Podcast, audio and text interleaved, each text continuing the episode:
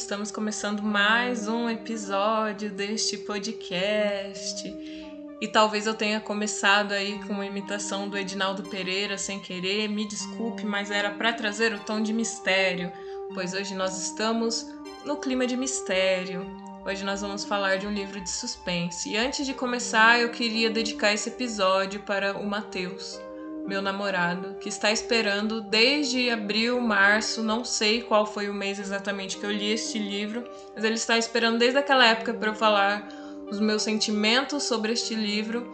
E agora finalmente chegou, Matheus. Está aqui este podcast inteiro como um presente sobre o que eu acho deste livro.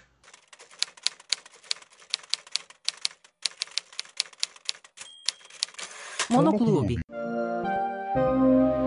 agora eu vou falar para vocês, né, sobre o livro, que é o primeiro livro de suspense da Colin Hoover. Tô fazendo uma charada aí para vocês, talvez, mas é o primeiro livro de suspense da Colin Hoover. Ele foi lançado no ano passado e foi traduzido aqui pro PTBR no início deste ano, que foi quando eu li. Não vou mentir, eu li de meios ilegais ele. Me desculpe, Colin Hoover, eu tenho certeza que não fez muita diferença na sua vida financeira, mas faria na minha comprar este livro. Então, é, o livro que eu tô falando é Verity, obviamente. Se você não sabia, bom, agora você já sabe. Estou falando de Verity. Para ser sincera, né, como eu falei, eu nunca tinha lido um livro da Colin Hoover antes. Esse foi o primeiro primeiro de todos. Particularmente, eu acho que eu dei um pontapé inicial assim perfeito, porque esse é um livro muito arrebatador, muito bom e eu gostei muito dele, com uma exceção que eu vou falar mais para frente. Mas enfim, ele é um livro muito bom e é um livro que você não desgruda. E você fica ali lendo ele insanamente, muito rápido. Eu li ele em um dia porque ele era muito insano de bom e porque também ele foi o primeiro livro que eu li no meu Kindle. E assim, na minha cabeça, isso significa muito porque eu gosto muito do meu Kindle. E se ele não tivesse sido um livro bom, tivesse sido um livro que eu não gostei, provavelmente eu não ia gostar tanto do meu Kindle. E eu ia pensar, nossa, gastei 400 reais à toa, li um livro ruim, esse Kindle não presta. Então, que bom. Hoje eu amo meu Kindle, meu aparelhinho tão amado, por causa desse livro. A partir daqui, este episódio vai conter spoilers. Se você ainda não leu este livro, siga ouvindo por sua conta e risco. Então, para você que não sabe ainda do que eu tô falando desse livro, vamos lá, vamos falar da história. Verity ele conta a história de duas escritoras de forma simultânea, basicamente simultânea, não é exatamente simultânea, porque a personagem principal aparece no começo e a outra personagem aparece depois, mas é, as histórias elas vão acontecendo no mesmo momento. E a primeira personagem que aparece, que é personagem principal é a Lowen. E a Lowen ela é uma escritora no início de carreira que é bem insegura com as questões dos textos que ela escreve. Ela não gosta de saber que as pessoas leram os livros dela. Ela fala: e aí, olha só, escrevi aqui um texto e tal. Mesmo que ela seja uma escritora publicada, ela é bem insegura. E assim, tudo normal, tudo comum. E aí é nesse ponto da vida dela onde tá tudo normal. Ela acabou de perder a mãe. É, não é tão normal assim perder a mãe, né? Mas ela tá num ponto da vida dela que esse foi o maior acontecimento, né? Uma coisa que vai acontecer com todos nós na vida adulta. E, e é muito interessante porque a gente conhece essa segunda personagem agora, que é uma personagem que também é escritora, mas tá num ponto da vida muito diferente do ponto que a Lowen tá. E essa escritora é a Verity a que dá nome ao livro. E muito diferente da Lowen, ela é uma escritora bem-sucedida, mas ela é muito mais do que bem-sucedida, na verdade, né? Ela é uma escritora real. Ela é uma escritora famosa. É quase uma J.K. Rowling dos anos atrás aí, antes de, de ser cancelada. Essa é a Verity. E ela ficou conhecida por escrever uma série de livros que ficou muito aclamada e pela crítica, pelos leitores, todo mundo amava os livros dela. Só que ela ainda estava escrevendo essa série e ela sofreu um acidente onde ela ficou em estado vegetativo. E aí é nisso que a Lowell entra na vida dela. A Lowen entra na vida dela porque ela é contratada para terminar a série de livros como co-escritora da Verity. Como responsável para dar uma continuação para esses livros, a Lowen conhece a Verity, conhece o marido dela e a família dela. E então ela é contratada e ela vai escrever sobre um pseudônimo ali. E aí começa a acontecer as coisas no livro. Que é a Loen vai morar na casa da Verity para ela ter acesso a todos os materiais, os manuscritos, tudo que ela tinha feito já dos livros para saber. E ela começa a criar uma relação muito forte com o Jeremy, que é marido da Verity, e com o filho dela. E aí as coisas complicam.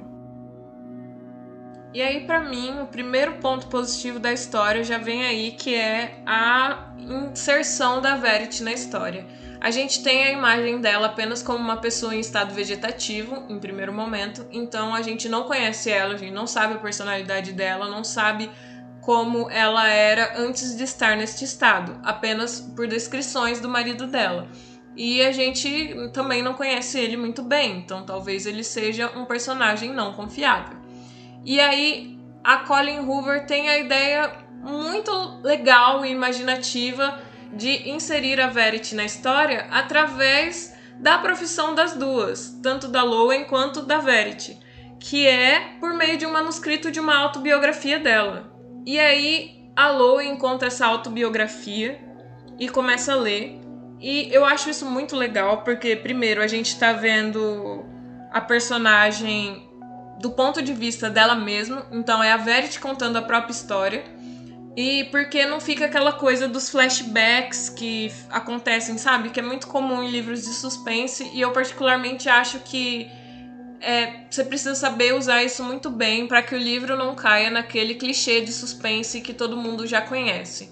Então eu achei muito legal a forma que a Colin Hoover usou para inserir a Verity na história inserir o passado na história sem de fato ficar voltando em flashback, usando datas e coisas do tipo. E isso é muito legal. Eu gostei bastante e isso foi o primeiro ponto na escala de livros que a Juliana gosta, que é uma escala que eu acabei de inventar para falar de livros que eu gosto. E aí, o livro, né, o manuscrito tá ali com a Lowen, e a gente começa a ler ele junto com ela. Ele está ali todo descrito pra gente. E vamos acompanhando a Lowen lendo este manuscrito. E aí você pensa, quem vai querer contar os seus podres para as pessoas, né? Deixar aí no mundo? Também não sei, né? Inclusive, isso é uma discussão que a gente teve falando de Dom Casmurro, falando de orgulho e preconceito. É ninguém quer contar seus podres, ninguém quer estar tá errado, exceto a Verity. Verity não está dizendo que ela está errada, né? Tô falando com sotaque brasileiro e sotaque americanizado o nome dela, vocês se acostumem, porque Verity, Verity não é um nome muito fácil. Enfim, Verity está ali contando a história dela no manuscrito e ela conta umas coisas um pouco bizarras ali da vida dela, né? É uma autobiografia assim que é para queimar a imagem dela porque ela vai ali destrambelhando, contando a história da vida dela e vai ficando esquisito e vai ficando esquisito. E a Lowen vai começando a saber mais e ficando apegada ao livro. E aí as coisas pioram assim, ficam estranhas demais, no melhor dos sentidos. Nesse momento, eu vou chamar este bloco aqui que a gente vai falar do livro de incômodos incomodáveis porque são incômodos que deixam a Lowen incomodada, mas deixam a gente incomodada com a atitude da Lowen perante aos incômodos incomodáveis. Então, são incômodos incomodáveis. É, então, a Lowen ela vai lendo o manuscrito e ela vai começando a entender quem é a Verity de verdade, o que está acontecendo, qual a relação dela com o marido dela e tal. E aí a gente tem uma, um vislumbre um pouco maior, não só da Verity, mas como da própria Lowen. A Lowen tá obcecada pelo Jeremy, que é o marido da Verity, e ela tá obcecada real. Ela tá lá para escrever, obviamente, ela foi contratada, ela foi paga para escrever mas ela não consegue escrever porque ela quer ficar olhando para ele, descobrindo coisas dele e principalmente lendo o que a Verity escreveu sobre ele. Porque ela tá muito obcecada com ele, tá muito apaixonadona, muito, ah, quero ele, mesmo que ele seja um homem casado com uma mulher em estado vegetativo ali do lado no quarto dela, entendeu? Mesmo assim, ela tá obcecada com ele. E ela vai lendo e ela vai descobrindo umas coisas sobre a Verity e ela vai acreditando muito nessas coisas e vai ficando bem bizarro o livro. Em contraponto com essa bizarrice toda do livro, a Verity também não é uma pessoa que tem uma relação normal com o Jeremy. No livro, ela se mostra uma pessoa muito obcecada por ele, a imagem dele, ela começa a odiar tudo que não é relacionado a ele. Então ela quer viver ao redor da existência do marido dela de acordo com o manuscrito dela. E isso é problemático a partir do momento que a existência dele não é só baseado na existência dela. Ele tem um trabalho, ele tem uma vida além dela. E ela não aceita muito bem isso, e ela lida de uma forma muito obcecada, e ela tem que aprender a lidar, e tanto que ela começa a escrever neste momento que ela está longe, ele viaja a trabalho, se muda a trabalho e ele tá longe, ela precisa criar uma vida para ela. Mas as coisas começam a ficar estranhas quando ela engravida dele. E quando ela engravida dele depois da volta dele, é, ela não quer ter esses filhos, porque ela não quer dividir o marido dela. E as coisas ficam bem estranhas e muita coisa começa a dar errado e é muito errado mesmo. Que é assim, um negócio que dá tão errado que você fica, meu irmão, isso daqui não tá certo, não.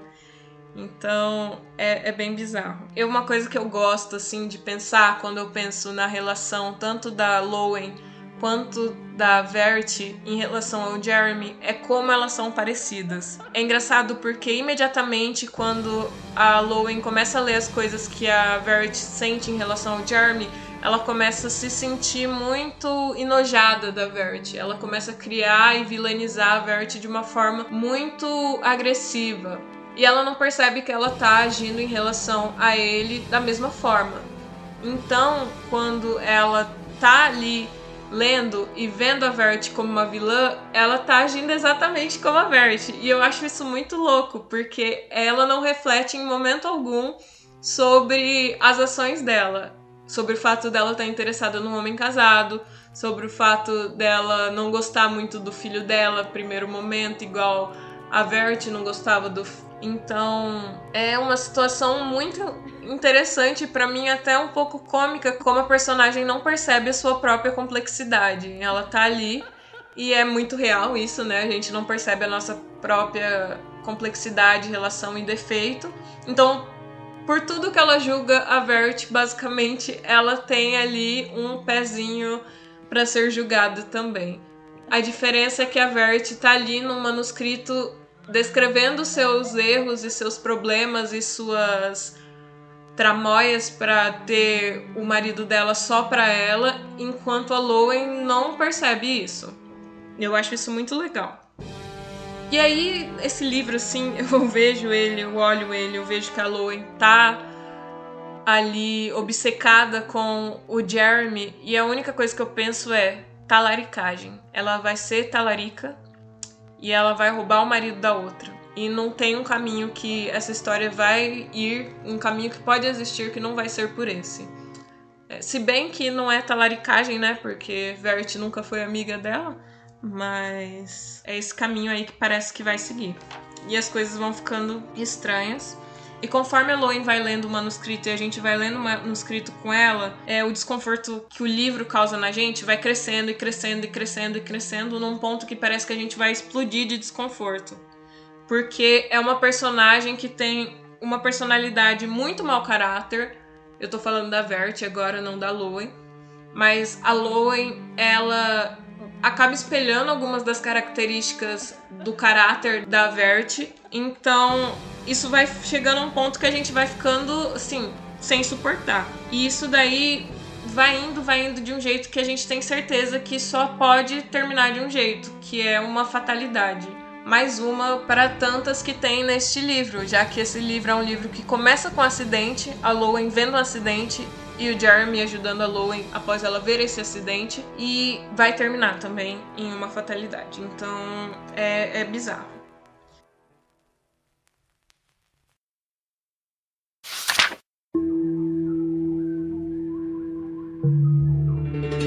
E aí essa parte eu vou chamar ela agora este bloco de a escrita da Colin Hoover, porque eu acho que nada disso poderia ser criado se não fosse a escrita genial da Colin Hoover. Ela não tem uma escrita rebuscada, ela não é uma pessoa que vai usar o inglês assim, rebuscado, muito clássico para falar, nem nada. Ela não vai fazer isso. A escrita dela acontece ali, uma escrita moderna, boa, mas muito, muito boa mesmo, entendeu?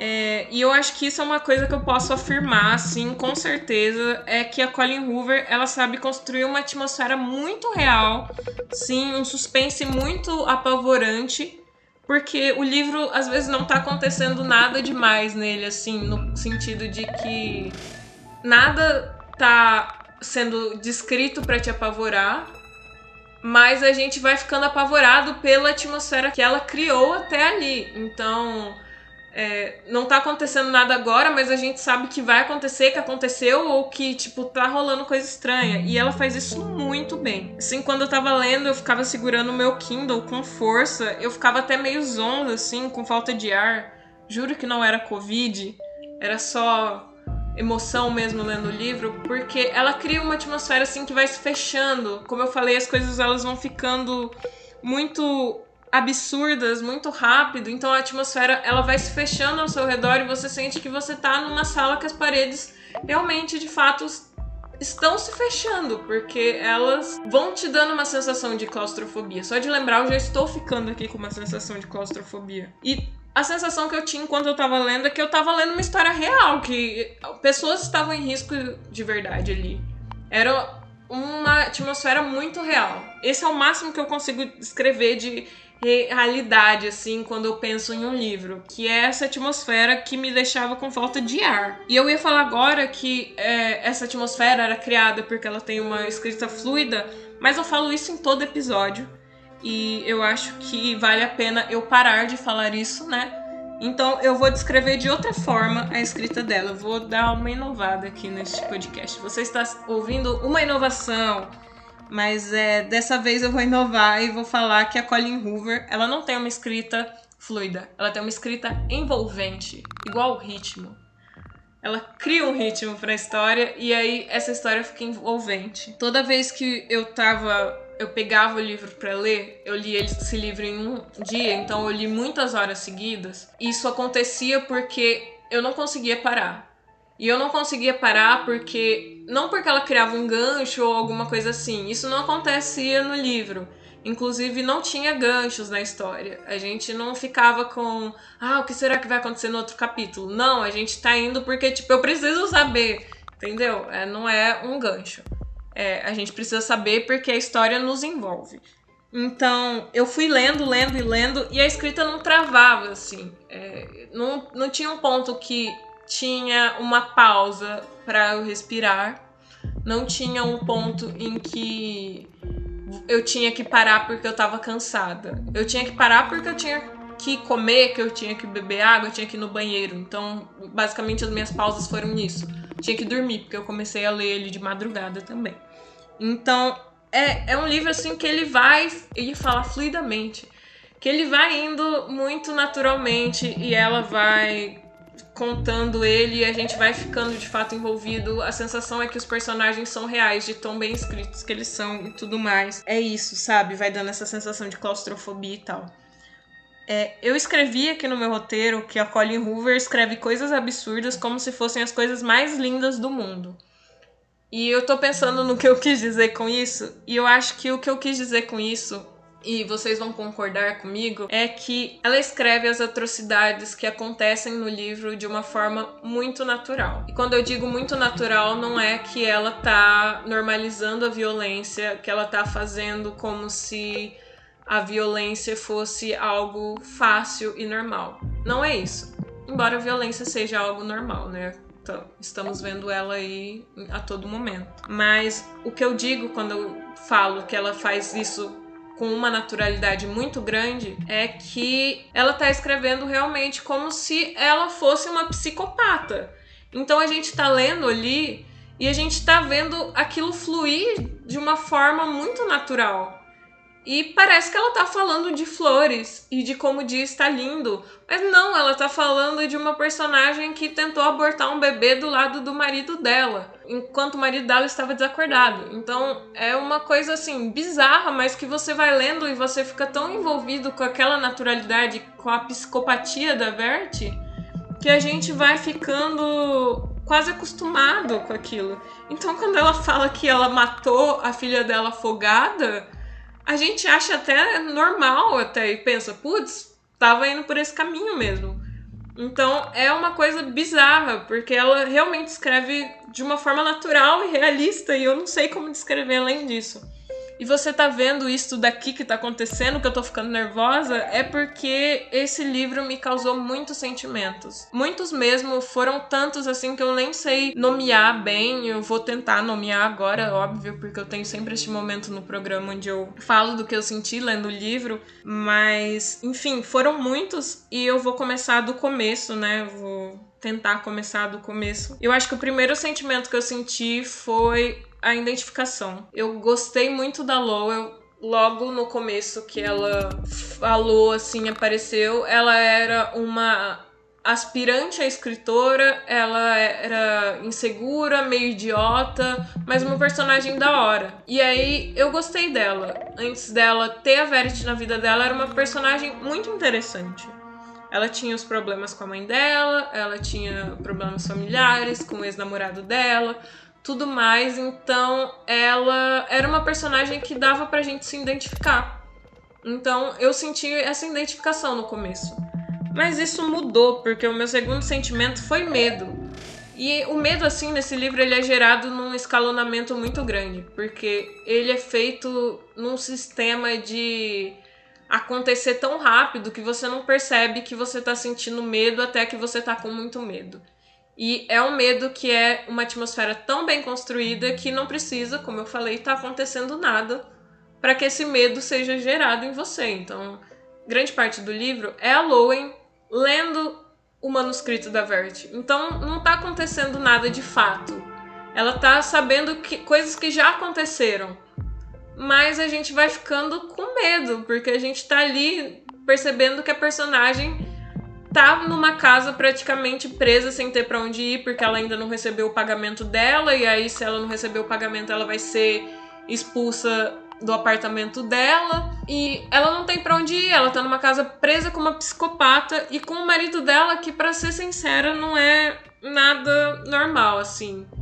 Desde o começo ele dá muito em cima da Lowen. A gente descobre depois no começo ele fala que a Verity leu o livro da Lowen e que ela gostou bastante do livro da Lowen, mas que depois a gente descobre que ele leu o livro da Lowen. Então ele escolheu a Lowen e ele viu a Lowen já assim na rua de início, então dá uma sensação um pouco de stalker.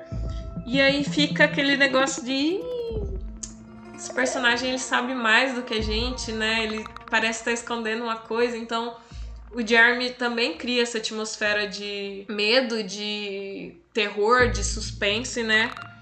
E tem a Verity, né, que tá em estado vegetativo, mas ela é uma pessoa bizarra, né? E a Lowen tá com medo dela e a gente também tá com medo e a gente tá um pouco decepcionado com a Lowen também, então fica aquela sensação de medo, sabe?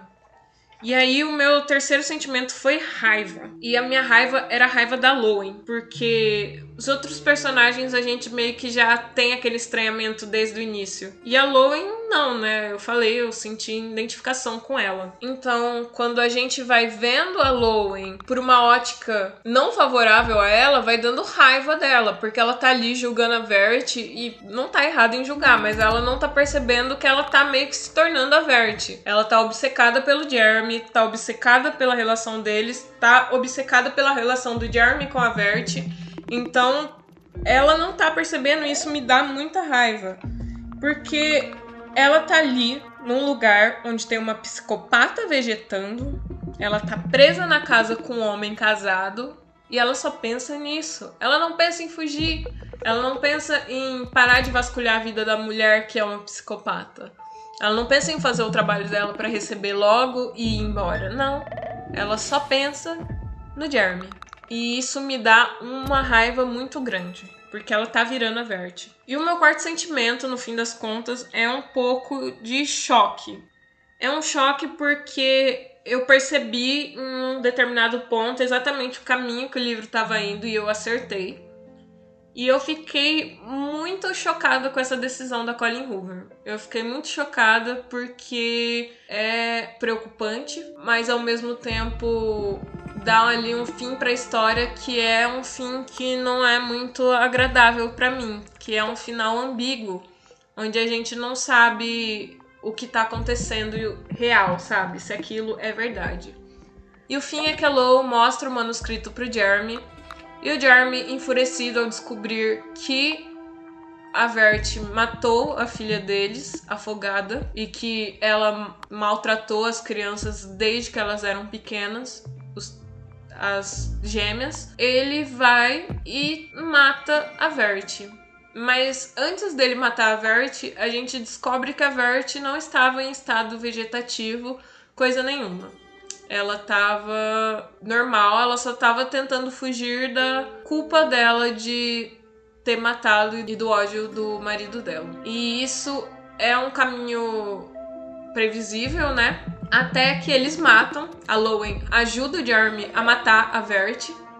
Isso me deixa inconformada. E aí a Vert morre e no futuro a gente descobre que aquele manuscrito não era uma autobiografia da Vert. Aquele manuscrito era a Vert escrevendo do ponto de vista de um vilão para que ela pudesse lançar aquilo como um guia de como escrever um vilão. Eu senti raiva quando eu li a carta da Verity falando que aquilo não era verdade e pedindo desculpas pro Jeremy. Primeiro, porque eu acho que o Jeremy tinha tido acesso àquela carta e que ele matou a Verity mesmo assim porque ele não acreditava nela. Segundo, eu tive raiva porque esse final deixou em aberto pra gente pensar que a Verity era uma escritora e ela escreveu livros muito bem do ponto de vista de vilões e ela podia estar tá mudando este ponto de vista na carta dela e escrito aquilo só pro marido dela não odiar ela. Que é a coisa que ela tinha mais medo na vida dela, porque ela era obcecada. Isso me deu uma raiva. Primeiro porque eles mataram a personagem inocente. E aí eles vão sair impunes.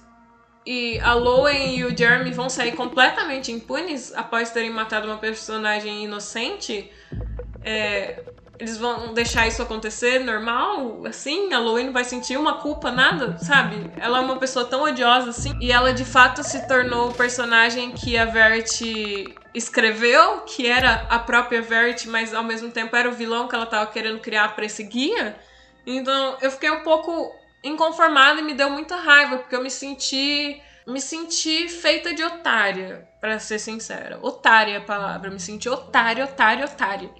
Então, é, eu fechei ali, eu acabei o livro, eu fiquei.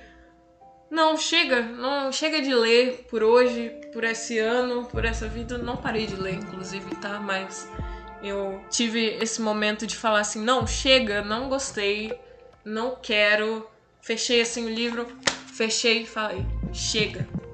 Mas no fim das contas eu decidi que eu vou gostar do livro pelo caminho que ele descreveu e pela atmosfera que ele criou e não pelo final. Não vou deixar o final dele estragar. Mas foi difícil eu chegar nessa conclusão. E bom, este é o livro, esse é todo o sentimento, toda a análise que eu consigo trazer desse livro. É, neste episódio nós não vamos ter uma indicação de algo audiovisual, então não vou indicar uma série nem um filme, mas vou deixar aqui esse espaço para que você me indique uma série, um filme que vocês acham que eu devo ver. Pode ser inspirado num livro, pode não ser inspirado no livro, pode ser uma série que apareceu e depois teve um livro inspirado nela. Eu vou adorar. Pode ser um filme também, né? Então pode ir lá me indicar que eu gosto. Vão lá nas minhas redes sociais, me indiquem. Eu gosto de assistir séries e tô aí, né, pra falar. Também me falem o que vocês querem ouvir aqui no podcast. E eu quero agradecer você que tá aqui mais uma vez comigo, me ouvindo neste terceiro episódio.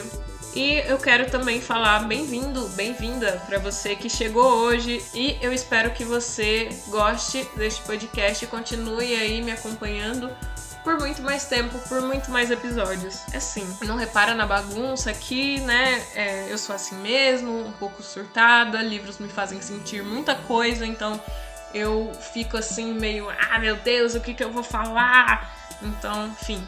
Mas senta aí, pega sua cloroquininha gelada, pega a sua droxo lasanha, come aí meu vino e não se esqueçam de me seguir nas minhas redes sociais. Lembra que eu sou arroba a Juliana Luiza A no Instagram e arroba a Juliana Luiza sem um A extra no final no Twitter. E também sigam o podcast no Instagram. Nós somos o arroba Monoclube Podcast. E esse foi o episódio. Até o próximo. Vejo você daqui duas semanas. Tchau! E agora chega que eu cansei de falar e de surtar. Eu quero só jogar um The Witcher.